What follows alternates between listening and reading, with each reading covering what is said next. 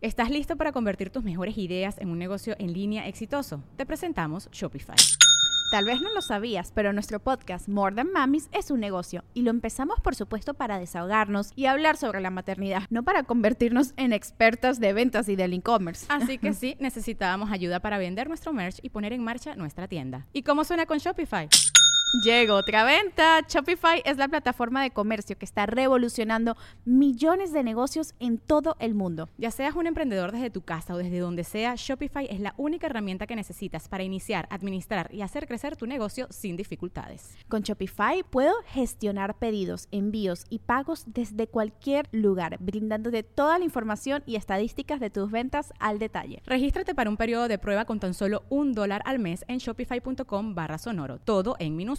Ve a shopify.com barra sonoro para llevar tu negocio al siguiente nivel. Shopify.com barra sonoro. This episode is brought to you by Shopify. Whether you're selling a little or a lot, Shopify helps you do your thing, however you cha-ching. From the launch your online shop stage, all the way to the we just hit a million orders stage. No matter what stage you're in, Shopify's there to help you grow. Sign up for a $1 per month trial period at shopify.com slash special offer, all lowercase. That's shopify.com slash special offer.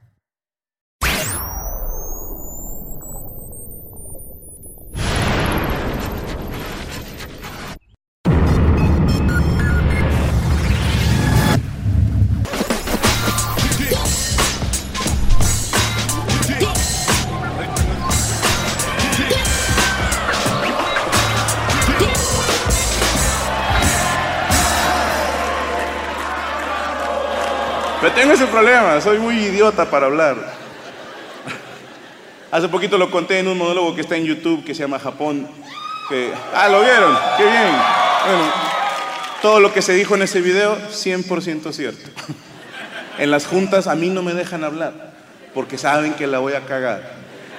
Cuando Brian me presenta a algún artista o representante que todavía no sabemos qué pedo con él, no me dejan hablar y les dicen, no, es que Franco es muy serio, puro pedo, no me dejan hablar para no ofender, pero también me han pasado cosas chidas. En ese monólogo yo explicaba que cuando la gente de Netflix se acercó para que yo grabara un especial de comedia, me dijeron, ¿qué quieres que hagamos? Y yo pedí hacer un, show en Japón, pero lo pedí de pura mamada, yo estaba jugando.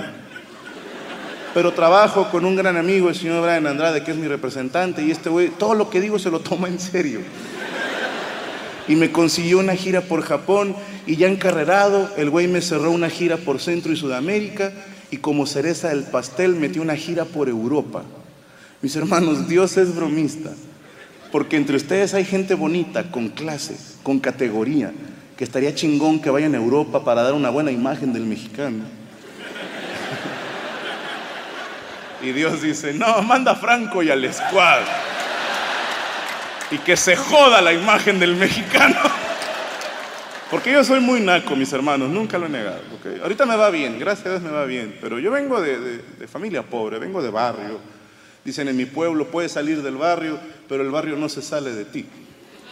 Siempre hay un pedacito que la anda cagando. Por ejemplo, cuando yo voy a una boda que es muy bonita y hay cubiertos de los dos lados, yo nunca sé cuáles son los míos y al parecer siempre escojo mal y te das cuenta hasta que le da la vuelta a la mesa y alguien de aquel lado dice, ¿quién fue el pendejo que agarró más cubiertos? Y yo veo que tengo dos y escondo unos. Y he hecho la culpa a los meseros, digo, este lugar es una mierda. Así soy yo de naco. Yo soy naco territorial. Yo pertenezco a un grupo y defiendo ese grupo a morir. Hay gente que nació para ser líder. Yo no, yo soy un gran borrego. Yo sigo a alguien. Llega un líder, yo lo sigo. La caga, sigo a alguien más. Y nunca es mi culpa, ¿estás de acuerdo?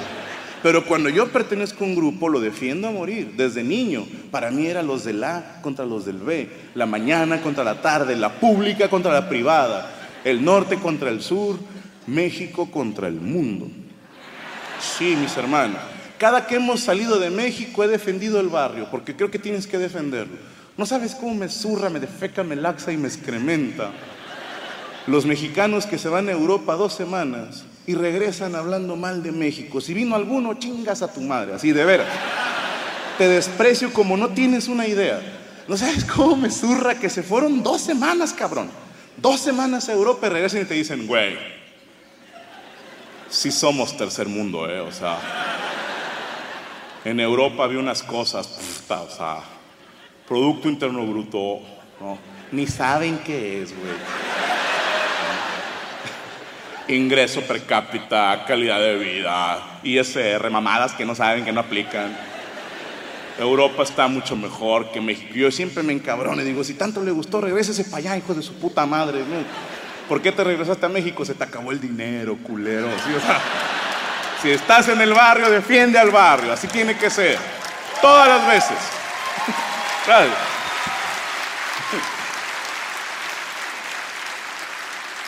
Y su servidor, mis hermanos, siempre defiende al barrio. No importa dónde estemos, a cualquier país que hemos ido a dar show, siempre he sido muy respetuoso de sus tradiciones, costumbres, leyes, religiones, pero en cuanto siento que me están presumiendo mucho su país, yo saco el mío. ¿sí? Y el mío tiene que ganar, aunque tenga que echar mentiras. He mentido mucho, mis hermanos. Ya hablando aquí en confianza, sí hemos perdido varias veces. Pero ni de pedo lo voy a aceptar delante de ellos. Mira, en Japón vi unos baños impresionantes, güey. Son baños inteligentes. Ya la pura palabra asusta. Es acá un baño inteligente. No quisiera ofenderlo, O sea, ¿cómo, cómo, cómo voy a cagar en algo más inteligente que yo, güey? Son baños que están conectados a la luz. Que están, tienen wifi, tienen bluetooth. Dices, esto es un baño. Pero yo estaba impresionado. Y el empresario, que es japonés, pero habla español, me dice, ¿qué te parecieron la tecnología en los baños? Y salió el mexicano en mí y le dije, "Ah, eso se hacía en México en los noventas. Lo dejamos de hacer porque la gente se quejaba que el baño le daba toques en el culo y cosas así. Sacar algo, mira, me voy a brincar un pedazo de la gira. Tuvimos el gusto de ir a dar show a la ciudad de París, Francia, en París, la capital de la moda, del amor, y ahí andaba tu pendejo con sus tenis piratas y su playera de 200 pesos, cagándola en París. Y al siguiente día del show tuvimos un día libre y el empresario me dijo, Franco, vengo por ti mañana temprano, te voy a llevar a conocer lo más que se pueda de París. Dije, chingón, ¿a qué horas pasas por mí? Siete de la mañana. Dije, chingas a tu madre. O sea, no... Yo me duermo cinco y media, seis, güey. Entonces es- esa noche dormí una hora, lo mucho, me bañé, me arreglé, siete en punto estoy. Y me llevaron a conocer el río Sena. Es un río. Ahí estoy todo cagado. ¿Por qué estoy viendo un río a las 7 de la mañana? ¿Lo cierran por la tarde o qué chingado? Y el empresario todo penado me decía, no, pero es que ahorita hay menos gente y puedes ver más. Yo, ¿qué le voy a ver? Es un río de mierda. El Papaloapan tiene más agua que esta pendejada. El Grijalva, el Usumacinta, el río Bravo es mucho más largo y tiene cadáveres y todo el pedo. Esto es un río pedorro el que tienen aquí en Francia. Esto le decimos charquillo miado allá en mi tierra. Y el vato aferrado a defender París me decía, pero Franco, esa es la famosísima Torre Eiffel. Y dije, pues parece Torre de Pemex. Todo Veracruz, Tampico y Campeche está hasta la madre de Torres Eiffeles y no andamos de mamadores. Entonces, con esa actitud llegamos a la gira europea. La primera parada fue Milán. Ya estando ahí me explicaron que no se dice Milán, se dice Milano. Yo no dije nada, dije, es un chiste muy pedor, no voy a decir nada. Pero el empresario nos ve llegar y nos dice, bienvenidos a Milano. Y yo aguanté vara como campeón. Y me dice, ¿quieren conocer Milano? Kaylee Cuoco for Priceline. Ready to go to your happy place for a happy price? Well, why didn't you say so? Just download the Priceline app right now and save up to 60% on hotels. So, whether it's Cousin Kevin's Kazoo concert in Kansas City, go Kevin, or Becky's Bachelorette Bash in Bermuda, you never have to miss a trip ever again. So, download the Priceline app today. Your savings are waiting. Go to your happy place for a happy price. Go to your happy price, Priceline. Le dije, señor, usted ya la está pidiendo a gritos, ¿eh? Dije, estás dejando el balón botando, alguien va a rematar a gol, hermano. En Milán conocimos a un muchacho impresionante. No me acuerdo cómo se llama, lo bauticé en milanés. Impresionante este morro, 27 años y el güey te habla italiano, pues es italiano obviamente, pero aparte de eso, habla español, inglés, francés, alemán y finlandés. Este último casi no se usa, pero con los otros cinco me pantallón. Uy, cabrón. Yo estaba impresionado y se lo hice saber. Le dije, brother, estás cabrón, eres un niño, tienes 27 años y ya hablas cinco idiomas aparte del tuyo. Estás cabrón, mi respeto, eres un puto genio. Y el morro humilde me dijo, pues es que no es tan difícil. Y eso me hizo sentir más pendejo, amigo. Que yo nada más te hablo español y con groserías. Y me dice, después del tercer idioma, como que le agarras la onda. Dije, ah, pa' chinga tu madre. O sea, te tiro piropo, me pendejeas, chinga tu madre. Muy inteligente milanés, mis respetos, pero muy amarregado. Este cabrón no se reía con nada, ¿ok? ¿Cómo no tomarla personal? O sea, éramos como siete personas que convivimos con él 28 días, casi el mes. Ni una sonrisa le pudimos sacar. ¿Sabes lo feo que es para un comediante? Conocer a una persona que no se ríe de nada. Yo lo odiaba, este hijo de puta. Era, era mi kriptonita. Estaba tentado a hacerle cosquillas al cabrón en las axilas. Entiendo que le caí mal cuando nos conocimos. Primero escuchen mi versión, ¿va? Cuando me lo presentan, lo primerito que le pregunté es, ¿cuál es el gentilicio en Milán? ¿Cómo se le dice a la gente aquí? me dijo, milaneses. Y yo, porque mi siguiente pregunta fue, ¿a las mujeres cómo se les dice? Y me dice, milanesas. Y yo me reí igual que ustedes. Y el güey se caga, dice, no le veo lo gracioso, y estarás idiota. Es un gran chiste. Mira, mira, pregúntame qué quiero comer. ¿Qué quieres comer? Me quiero chingar una milanesa. El que ya ves, ya ves cómo es perfecto el chiste. Y él no se reía.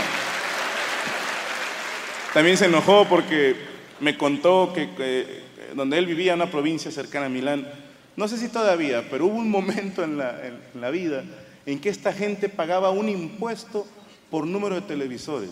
Chingate esa. O sea, todos tenían derecho a un televisor en su casa.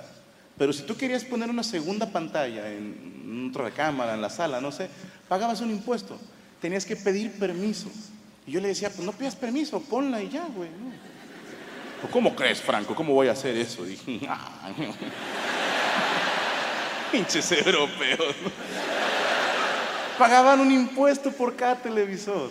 Y no aguanté más y le dije, vato, les falta un chingo de barrio en Milán. En mi México, Diorón.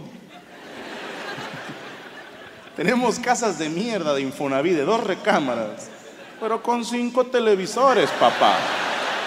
Tenemos una pared sin terminar todavía, pero con una pantalla 4K de 90 pulgadas que te cagas. Que todavía la debemos porque, buen fin. y no andamos pagando impuestos pendejos por televisores. Y el güey se enoja y me dice, sí, pero en México hay muchos baches. ok.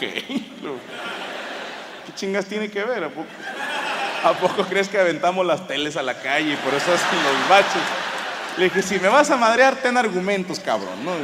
El güey, yo estaba jugando, él sí se enojó de veras, ya, ya estaba levantando la voz todo cagado. ¿Has visto algún solo bache en Milán? ¿Has visto algún solo bache en Milán? Dije, tampoco he buscado, mamón. ¿Quién llega a Milán por primera vez en su vida y dice, habrá baches en las calles?